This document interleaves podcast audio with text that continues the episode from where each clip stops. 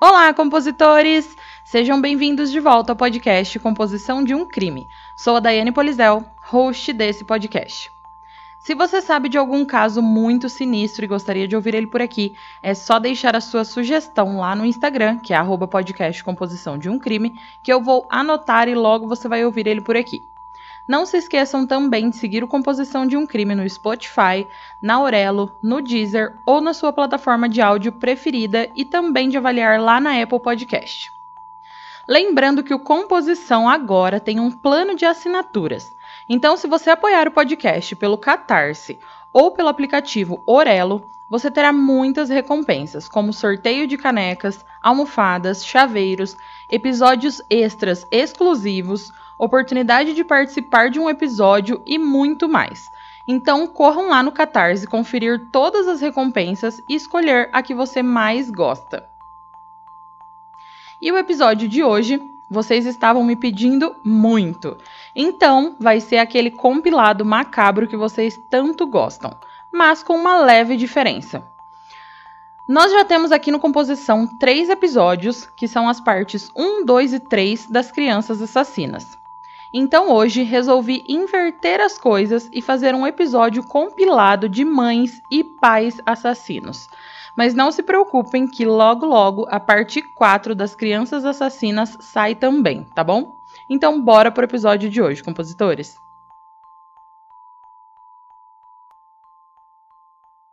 Hey, você se interessa por crimes reais, serial killers, coisas macabras e tem um senso de humor um tanto quanto sórdido? Se sim, você não está sozinho. Se você precisa de um lugar recheado de pessoas como você, venha conhecer o podcast Pátria Amada Criminal. Todas as semanas tentamos entender o pior da humanidade. Nesse processo a gente ri, chora, fica brava, fofoca, porque afinal de contas é assim que a gente fala quando está entre amigos. Suas novas melhores amigas trevosas estão aqui no Pátria Amada Criminal.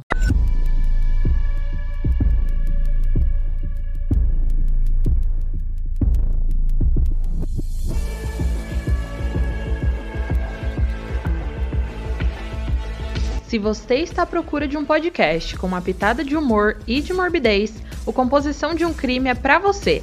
Mas lembre-se que esse podcast é sobre crimes reais e algumas falas podem ser explícitas e não recomendadas a pessoas sensíveis e menores de 14 anos. Caso você não fique confortável com tais descrições, recomendo não ouvir.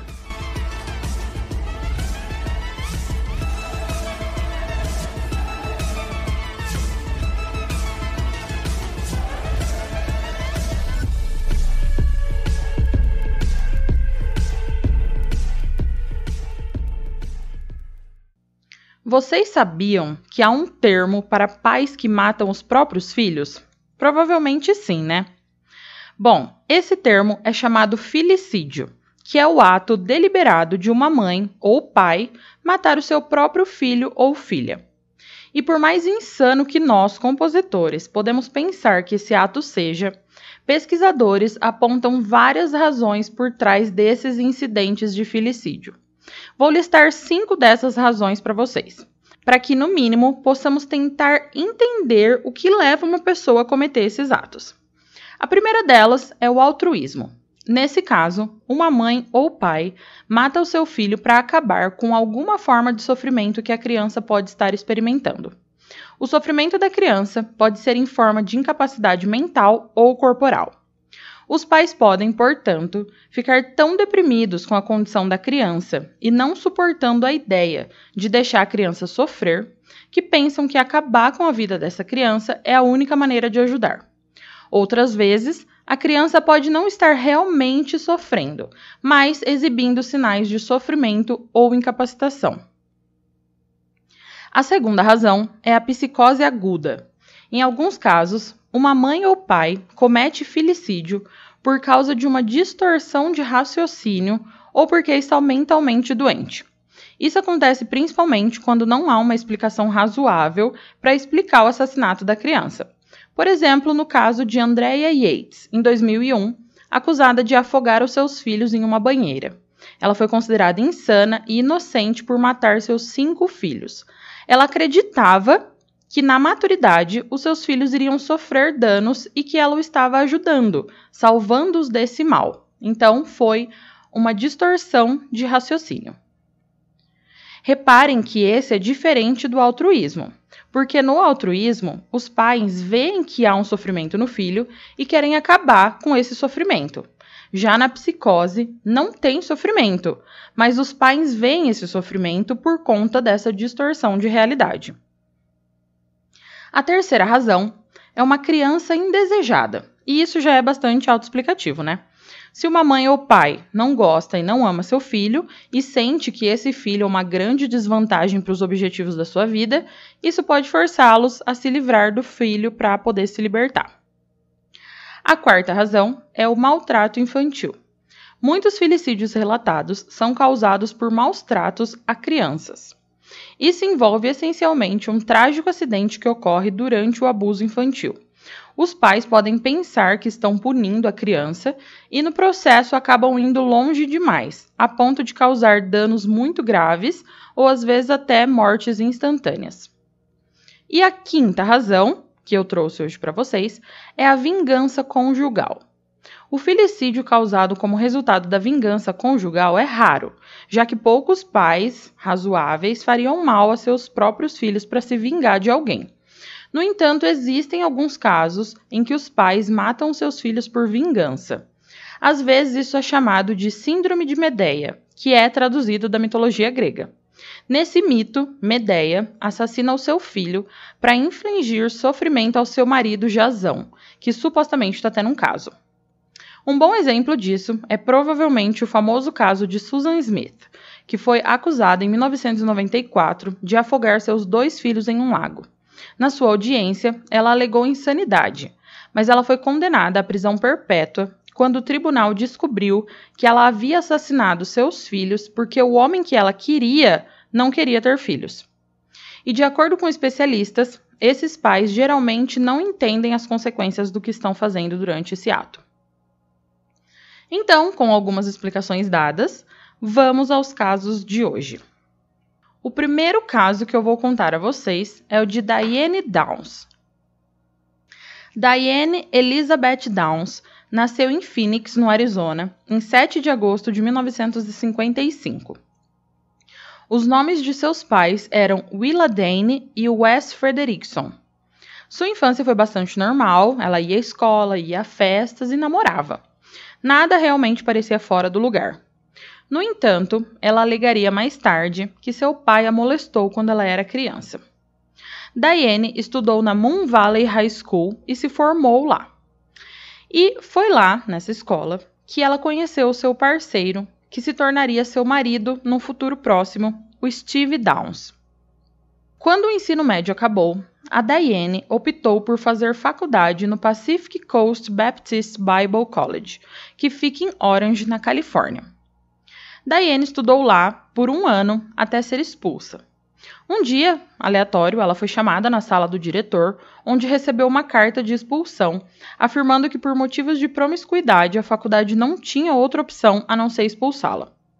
Depois disso, ela voltou a morar com seus pais na casa deles em Phoenix, e não demorou muito para que ela se casasse com Steve Downs, e o casamento finalmente aconteceu em 13 de novembro de 1973.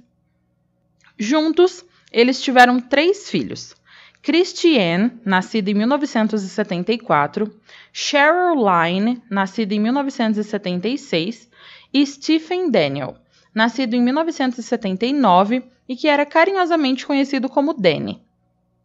Um ano após o nascimento de Danny, Diane e Steve se divorciaram após um casamento de sete anos. Durante a época do seu casamento, a Diane conseguiu um emprego no Serviço Postal dos Estados Unidos e foi designada para as rotas de correio que ficavam na cidade de Cottage Grove, no Oregon. Mesmo que não fosse muito óbvio para outros, os seus amigos, familiares e vizinhos sabiam que a Diane estava lutando para criar os filhos. Porém, alguns desses vizinhos contariam mais tarde à polícia que ela sempre priorizou outras coisas antes dos filhos. Ela também foi muito cruel com a sua filha Cheryl. Essa notícia veio à tona mais tarde, quando se soube que Cheryl uma vez disse a um vizinho de seus avós que ela tinha ficado com muito medo de sua mãe, que estava constantemente oprimindo ela e os seus irmãos. Era evidente que Diane Downs era uma mãe inadequada, mas as crianças eram jovens naquela época e provavelmente não tinham ninguém a quem recorrer. Em 19 de maio de 1983, era uma noite tranquila, quente, em Springfield, no Oregon, quando um incidente ocorreu. Embora os funcionários noturnos do Hospital Mackenzie Willamette não esperassem a chegada de nenhum paciente importante, eles estavam sempre preparados. A experiência anterior ensinou-lhes que emergências inesperadas podiam surgir virtualmente a qualquer momento. No entanto, ninguém poderia ter previsto o que realmente aconteceu naquela noite, aproximadamente às 10 horas e 48 minutos. Não houve avisos, nenhuma informação no noticiário, nada no rádio. Foi uma noite silenciosa até que os guinchos dos pneus de um carro encheram o ar e um último modelo Nissan vermelho com placas do Arizona parou do lado de fora do pronto-socorro. O Dr. John McKay era o médico responsável, enquanto as duas enfermeiras, Shelby Day e Rose Martin, já haviam se levantado para olhar a pessoa que gritava do lado de fora. Na entrada da garagem estava uma mulher loira, em algum lugar na casa dos 20 anos, e ela não parava de gritar que alguém havia atirado nos seus filhos. De repente, todo o hospital entrou em confusão. Profissionais da terapia intensiva correram para ver o que estava acontecendo e acabaram também ligando para a polícia. Assim que o Dr. John McKay viu as crianças com ferimentos à bala, ele gritou para sua equipe de emergência explicando a natureza daqueles ferimentos. Duas das crianças ainda respiravam, embora com muita dificuldade. A terceira estava caída no banco da frente e não havia nada que os médicos pudessem fazer para reanimá-la. Estava além do controle de qualquer pessoa ali. Logo depois que a trouxeram, a criança foi declarada morta. Só mais tarde, a equipe médica soube o nome das crianças: Stephen Danny Downs, de 3 anos, Christy Downs, 8 anos, e Cheryl Anne Downs, de 7 anos. A equipe não se preocupou com os nomes, né? Era a natureza da emergência que importava. Nessa cidade quieta e pacífica, alguém tinha acabado de tentar matar três lindas crianças pequenas, e eles conseguiram com uma delas. Os dois filhos vivos, Christy e Danny, lutavam por suas vidas. Cheryl já havia sido declarada morta. Os médicos realizaram traqueostomia e as crianças foram conectadas às máquinas que bombeavam ar para os seus pulmões. E apesar da gravidade dos seus ferimentos e da natureza dos seus ferimentos, as duas crianças permaneceram vivas. Logo depois que a polícia chegou ao local, a história de Diane começou a se desvendar. Quando as crianças foram levadas para o hospital, Danny estava paralisado e a Christie teve um derrame que a incapacitou, e a Cherry Lynn já estava morta. A própria Diane Downs levou um tiro no braço esquerdo. O que intrigou a polícia foi o fato de que ela era uma pessoa destra, e eles imediatamente suspeitaram que ela havia atirado em si mesma para fazer a história parecer mais crível. Quando eles sentaram para interrogatório, Diane Downs explicou que ela estava viajando por uma estrada rural que passava ao lado de Springfield quando um estranho de cabelos espesso a parou. Ela disse que o homem atirou nela e nos seus três filhos. Os investigadores que estavam acostumados a lidar com vítimas que sofriam de traumas graves após um incidente tão horrível suspeitaram imediatamente da história de Diane. Ela não estava agindo como uma vítima de um trauma. Ela não estava agitada, não estava com medo, e ao contrário de tantas outras pessoas que sofreram a perda de um filho, ela não tinha colapsos frequentes. Depois de um evento tão traumático na vida de uma pessoa, as vítimas geralmente levam anos para se recuperar e precisam de muita terapia. Em vez disso, Diane pareceu calma e talvez um pouco calma demais. Os investigadores continuaram a observar Diane Downs de perto e suas suspeitas aumentaram ainda mais quando, pela primeira vez após o incidente, Diane foi visitar Christy Ann, sua filha mais velha. E o que eles viram foi algo muito chocante. Depois de sofrer um derrame, Christie não conseguia falar, mas a expressão em seus olhos não era de amor, relaxamento ou alívio. Em vez disso, seus olhos ficaram cheios de medo quando a sua mãe se aproximou dela, e sua frequência cardíaca deu um salto enorme. Esse foi um sinal claro para os investigadores de que Diane tinha desempenhado um papel no tiroteio das três crianças. No entanto, eles não foram capazes de provar isso ainda. Logo depois, os investigadores também descobriram que, ao chegar no hospital, Diane havia telefonado para um homem chamado Robert Knickerbocker. Conforme a informação foi revelada, descobriu-se que Robert já era um homem casado e havia estudado com Diane durante o seu tempo no Arizona. Foi alegado que os dois estavam tendo um caso. As evidências forenses que mais tarde vieram à tona também não correspondiam à história apresentada por Diane. A polícia não encontrou sangue no lado do motorista do carro, nem qualquer resíduo de pólvora no painel interno do lado do motorista ou na porta do motorista. Robert mais tarde veio testemunhar que Diane o estava perseguindo por um bom tempo e que ela não tinha nenhum escrúpulo em matar a sua esposa, contando que isso significasse que ela teria o Robert para si o tempo todo. Ele também afirmou que se sentiu mentalmente relaxado depois que Diane partiu do Oregon, e isso lhe permitiu resolver seus problemas com sua própria esposa.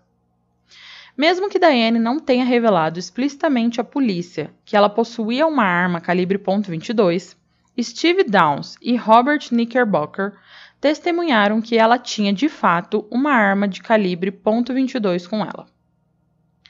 Mais tarde, descobriu-se que a arma foi comprada quando ela estava no Arizona, os investigadores não conseguiram, no entanto, recuperar essa arma, embora tenham conseguido encontrar invólucros de bala na casa dela. Essas cápsulas tinham marcas de extratores da mesma arma que tinha sido usada para atirar nas crianças. E o último prego no caixão foi o fato de que, de acordo com as testemunhas, Diane dirigiu o carro num ritmo muito lento em direção ao hospital, com uma velocidade estimada em torno de 57 km por hora. Essas declarações foram diretamente contra as alegações de Diane à polícia de que ela havia corrido para o hospital o mais rápido que pôde após o tiroteio.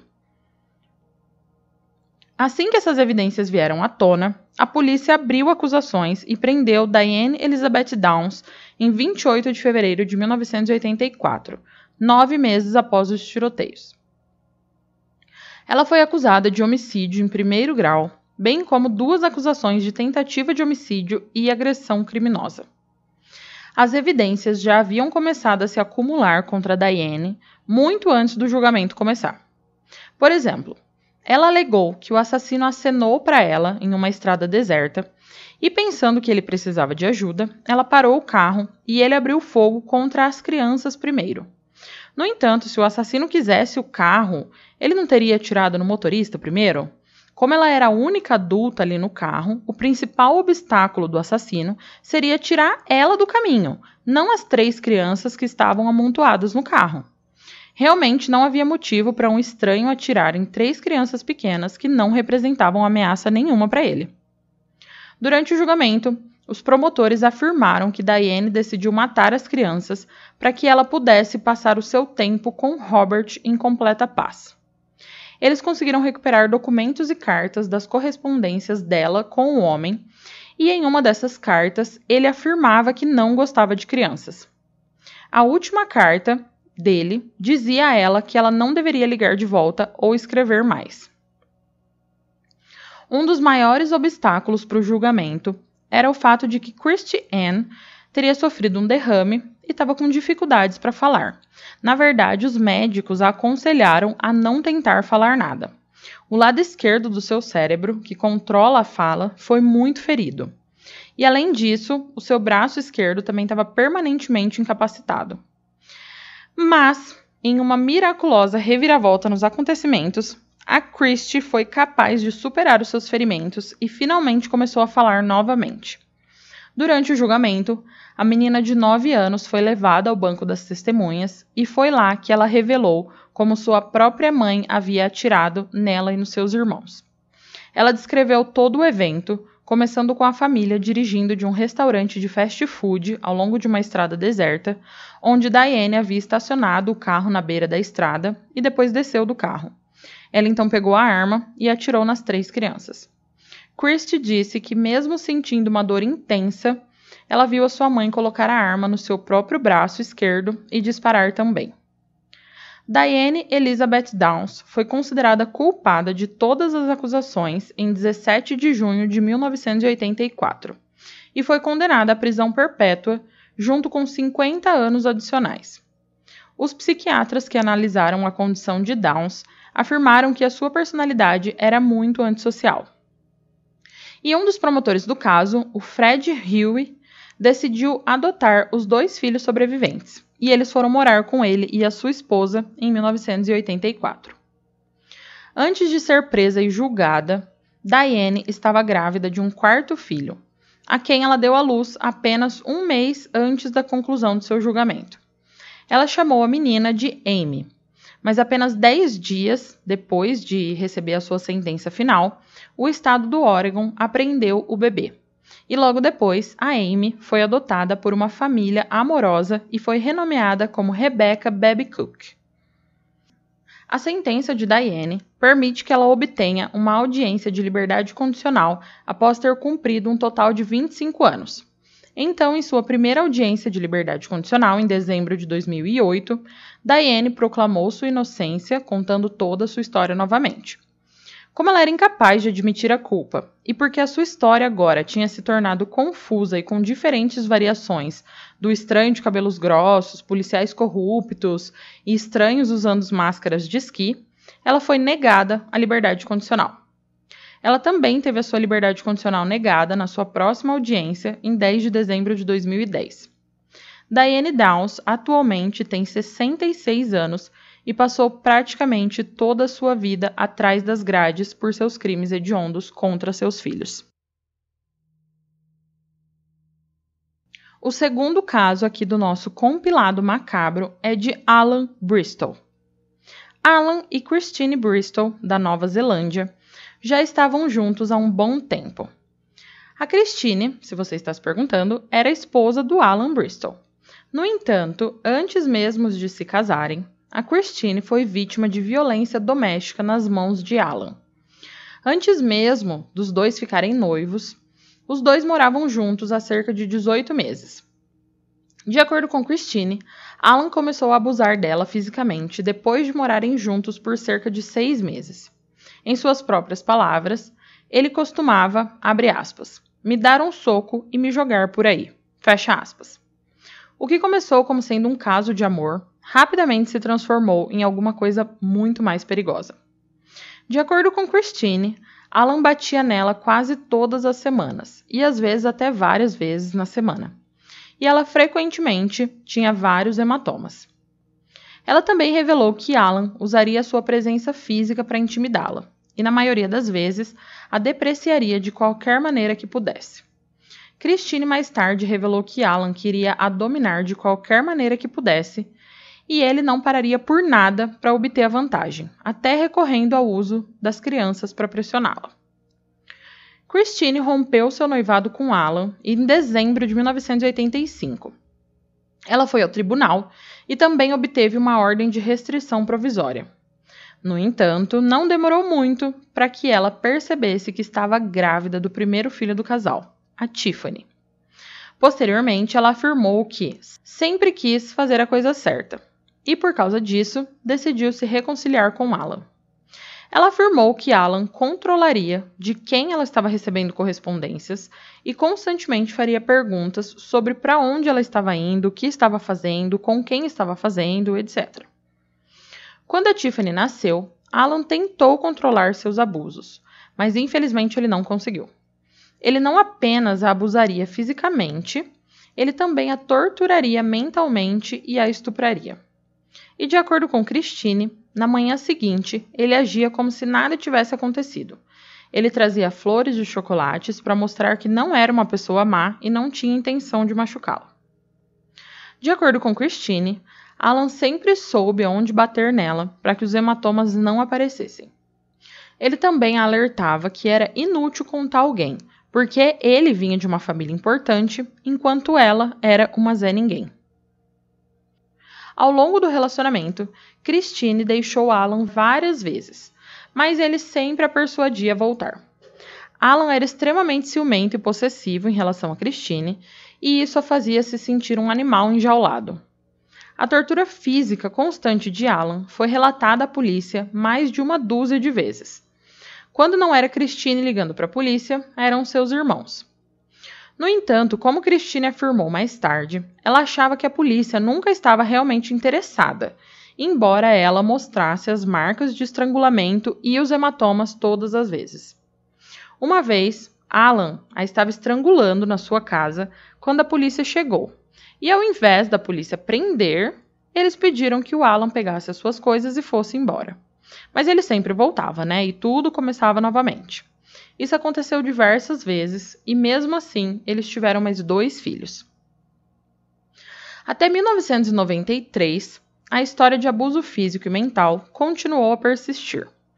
Então, Christine decidiu fazer uma mudança radical. Ela disse a ele que o casamento havia acabado e durante os dois dias seguintes, até que ela saísse realmente de casa, o Alan bateu nela e gritou com ela todos os dias. Nessa época, seu filho mais novo tinha apenas 10 meses. Entretanto, as surras tinham se tornado muito mais frequentes nessa época, mesmo que eles estivessem separados. A Christine costumava visitar as crianças quando elas estavam com o Alan, e sempre que ela fazia essas visitas, o Alan ameaçava e batia nela. Certa vez ela tinha feito uma queixa oficial à polícia e ele foi chamado para um interrogatório. Quando ela visitou as crianças, nessa próxima visita, ele a ameaçou com uma faca contra sua garganta. Christine logo percebeu que havia se tornado um grande risco ficar em casa sozinha com Alan quando ia buscar as crianças então ela costumava levar alguém com ela no carro. Mais tarde, ela afirmou que ele costumava dizer coisas como: Se eu não posso ter você, ninguém vai. E embora ela nunca tivesse prestado muita atenção nessas ameaças dele, logo ela temeu que não demorasse muito para que ele começasse a se virar contra as crianças. Como Alan tinha custódia provisória de suas três filhas no final de semana, a Christine tinha que deixar as crianças todos os finais de semana na casa do Alan. Durante uma dessas idas até lá, eles entraram em uma briga novamente, e dessa vez Alan pegou as chaves do carro dela, arrancou suas roupas de baixo e enfiou as chaves na sua virilha. Tudo isso enquanto as três filhas olhavam para o que estava acontecendo. Após esse incidente em particular, a Cristina entrou com uma ação e solicitou a custódia exclusiva de suas filhas. Foi então que, em 2 de fevereiro de 1994, com medo da condenação e da perda da custódia das filhas, o Alan colocou as três meninas no banco de trás do seu carro, que estava estacionado na garagem. Ele então tirou a mangueira da piscina, conectou uma extremidade ao escapamento e a outra extremidade às janelas dianteiras do carro e ligou a ignição. No dia seguinte, George Bristol, o pai de Alan, descobriu o carro e os corpos sem vida de Alan e das suas três filhas, Tiffany, de 7 anos, Holly, de 3 anos, e Cláudia, de apenas 18 meses. Nesse período, a separação entre Alan e Christine já existia há oito meses. As investigações conduzidas pela polícia revelaram que Alan Bristol não havia deixado notas que fornecessem uma ideia do motivo de ele ter realizado aquelas ações. As investigações policiais também revelaram que as crianças nunca perceberam o que estava acontecendo. De acordo com os especialistas da cena do crime, as crianças morreram em no máximo três minutos. No entanto, Alan não morreu junto com as filhas. Ele percebeu o que tinha feito e as consequências das suas ações. Então, ele desligou a ignição. De acordo com os especialistas, Alan demorou cerca de 15 minutos para morrer. Mas, ao contrário das crianças que não sentiram nada, o Alan realmente lutou. Os investigadores concluíram que tudo foi montado de antemão, principalmente devido ao uso da mangueira na piscina. Quando Christine foi questionada por que ele faria tal coisa, sua única resposta foi que ele queria se vingar dela. Ela acreditava que o Alan havia percebido que seria exposto perante o mundo quanto ao tipo de pessoa que ele era, e isso não o agradou. Mais importante ainda, era óbvio que ele iria perder a custódia dos filhos. A morte de Cláudia, Holly e Tiffany provou ser uma importante fonte de reforma na legislatura da Nova Zelândia. Uma série de novos projetos de lei foram aprovados e o governo fez várias edições na legislatura existente que dizem respeito à violência doméstica, bem como a definição clara da própria violência. Após a morte de seus filhos, Christine Bristol ficou em estado de choque. E atualmente, agora, né, ela passa o seu tempo revisando mudanças na legislatura do governo e trabalhando com ONGs para garantir que outros casos de abuso infantil e de parceiros sejam minimizados tanto quanto possível. A Christine atualmente mora na sua terra natal com a sua família. O terceiro e último caso aqui do nosso compilado macabro é o de Tonya Thomas. Em quase todas as religiões, o nascimento de uma criança é considerado uma coisa sagrada, seja no budismo, no cristianismo, islamismo ou qualquer outra religião. O nascimento de uma criança é considerado um dos maiores milagres enviados à humanidade por Deus. É considerado um milagre, uma dádiva, um momento de tamanha gratidão e emoção que altera para sempre a vida das pessoas. No entanto, por mais incrível que seja, há uma série de responsabilidades que os homens devem assumir após o nascimento do seu filho. Os homens aqui que eu quero dizer são os homens em geral, homens e mulheres. A educação, os ensinamentos e os cuidados da criança passam a ser responsabilidade dos pais. E talvez seja por isso que as normas da sociedade dividiram o sistema entre duas pessoas, o homem e a mulher. Na maioria das sociedades, o homem da casa costuma ter a tarefa de gerar o apoio financeiro necessário para o sucesso da família, enquanto a mãe é encarregada de cuidar das crianças. Existem várias discrepâncias que podem surgir ao longo do caminho, a maior das quais é o fato de que a maioria das pessoas tende a se separar ou se divorciar após alguns anos. As taxas de divórcio estão aumentando em todo o mundo as pessoas procuram novas opções, afastando-se uma das outras. Mas o que se passa na mente de uma criança quando ela descobre que seu pai e a sua mãe, as duas pessoas que ela conheceu ao longo da vida, agora vão viver separados? É desastroso para dizer o mínimo, né? Mas é realmente muito comum. Você pode conhecer pessoalmente centenas de casos em que uma mulher está criando os filhos sozinha com muita dificuldade, se tornando algo difícil e cansativo com uma criança. Agora imagina tudo isso com quatro crianças. As pessoas geralmente encontram maneiras de lidar com a sua depressão e preocupações, geralmente recorrendo a drogas, cigarros e álcool para aliviar essa dor. Embora sabe-se muito bem que essa nunca é a solução. Em vez de aliviar totalmente a dor e a dificuldade, chegando a uma solução lógica, as pessoas estão apenas suspendendo isso para um momento posterior. A parte preocupante é que essas pessoas se tornam cada vez mais viciadas nessas coisas.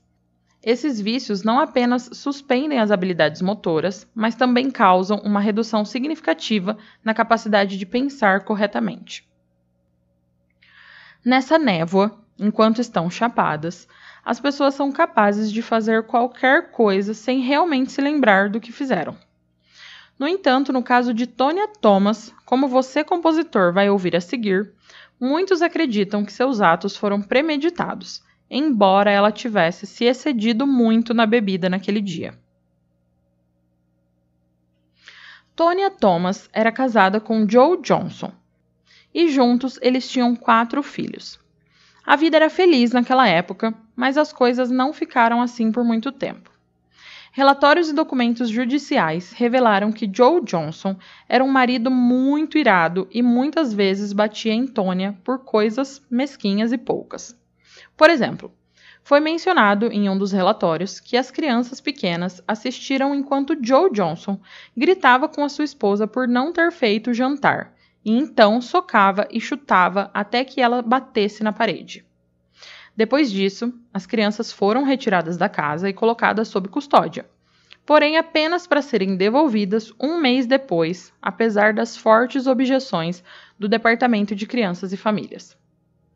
Joe Johnson nunca foi um bom marido, e apenas dois anos antes do tiroteio fatal, Tonya Thomas havia entrado com uma queixa por violência doméstica contra ele.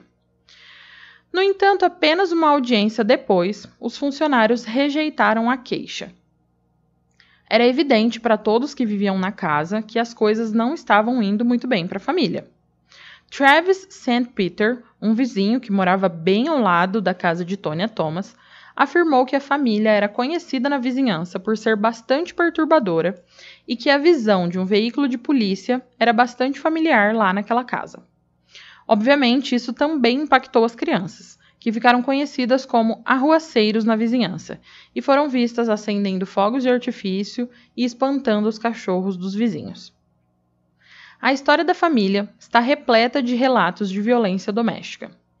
Tônia e Joe tinham quatro filhos: Joel, de 12 anos, Jaslyn, de 13, Jax, de 15 e a mais velha, Peebles, tinha 17 anos.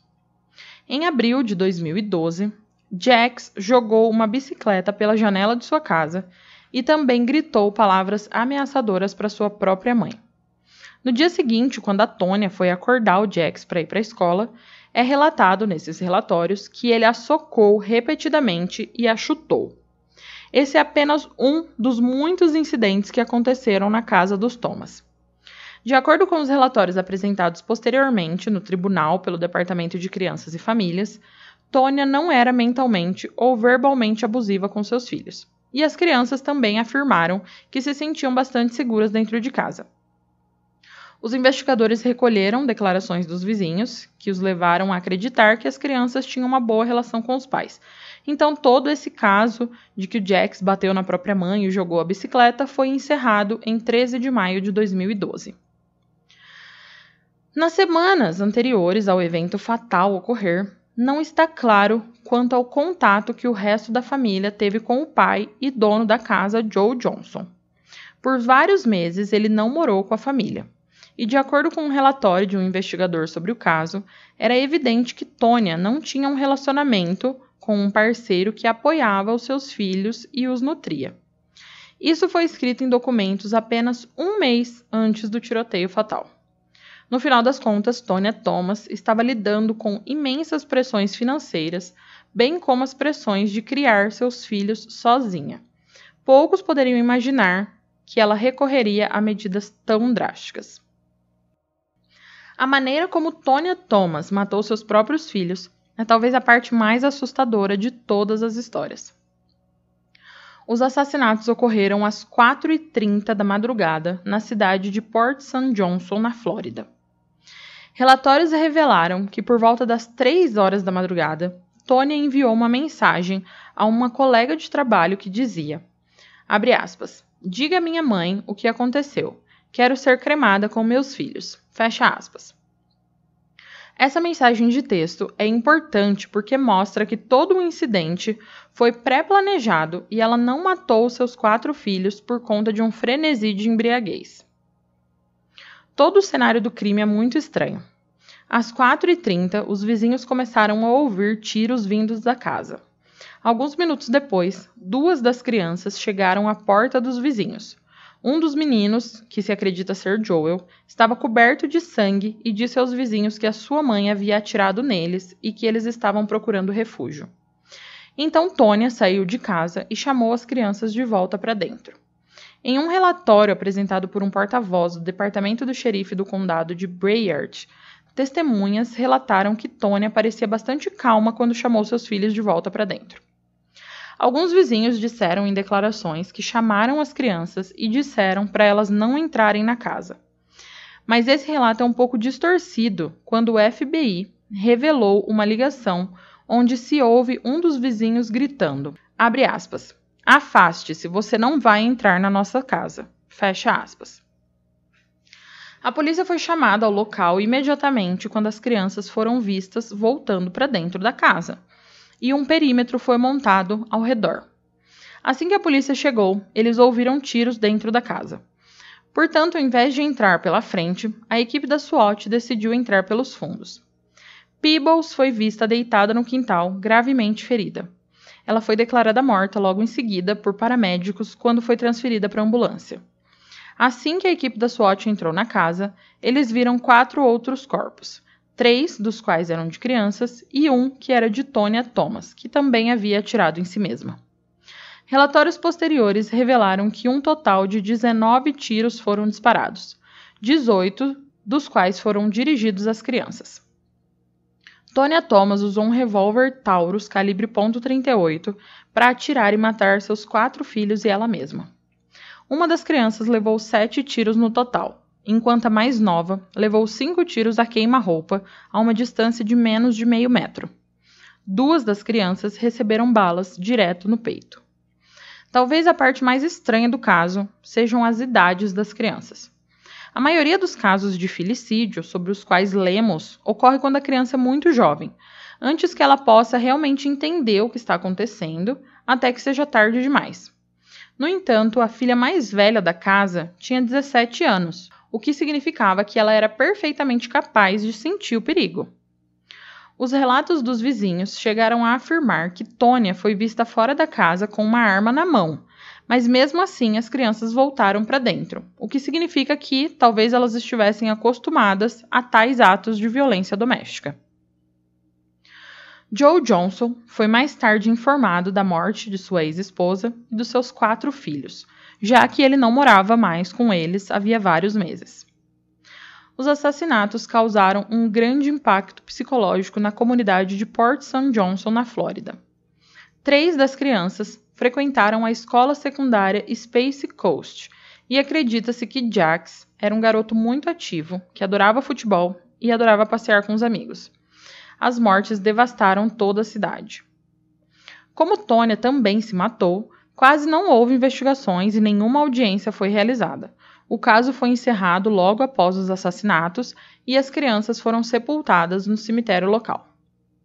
Relatórios de autópsia realizados pelo Dr. Said Kaiser revelaram que o teor de álcool encontrado no sangue de Tônia era duas vezes maior do que o limite nacionalmente permitido, o que levou os investigadores a afirmar que o ato hediondo talvez fosse o resultado de um frenesi de embriaguez.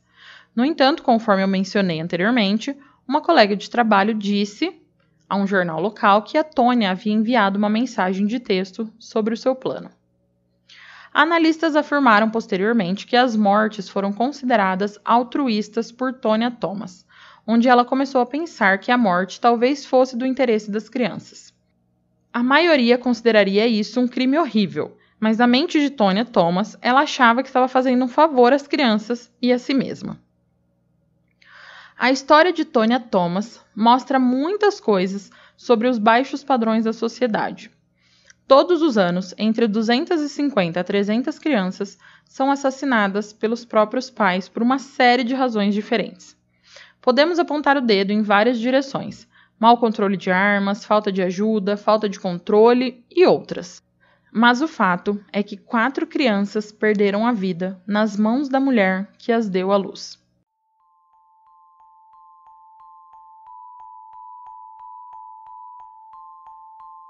Compositores, os casos de hoje chegaram ao fim. O que, que vocês acharam? Gostaram desse compilado macabro? Querem a parte 2? Não se esqueçam de ir lá no Instagram, na postagem desse episódio, contar para mim se vocês já conheciam esses casos ou não e o que acharam deles. E não se esqueçam também de seguir o Composição no Spotify ou na sua plataforma de áudio preferida e de dar aquela forcinha lá na Apple Podcast e fazer uma avaliação bem positiva. Compositores, até o próximo crime!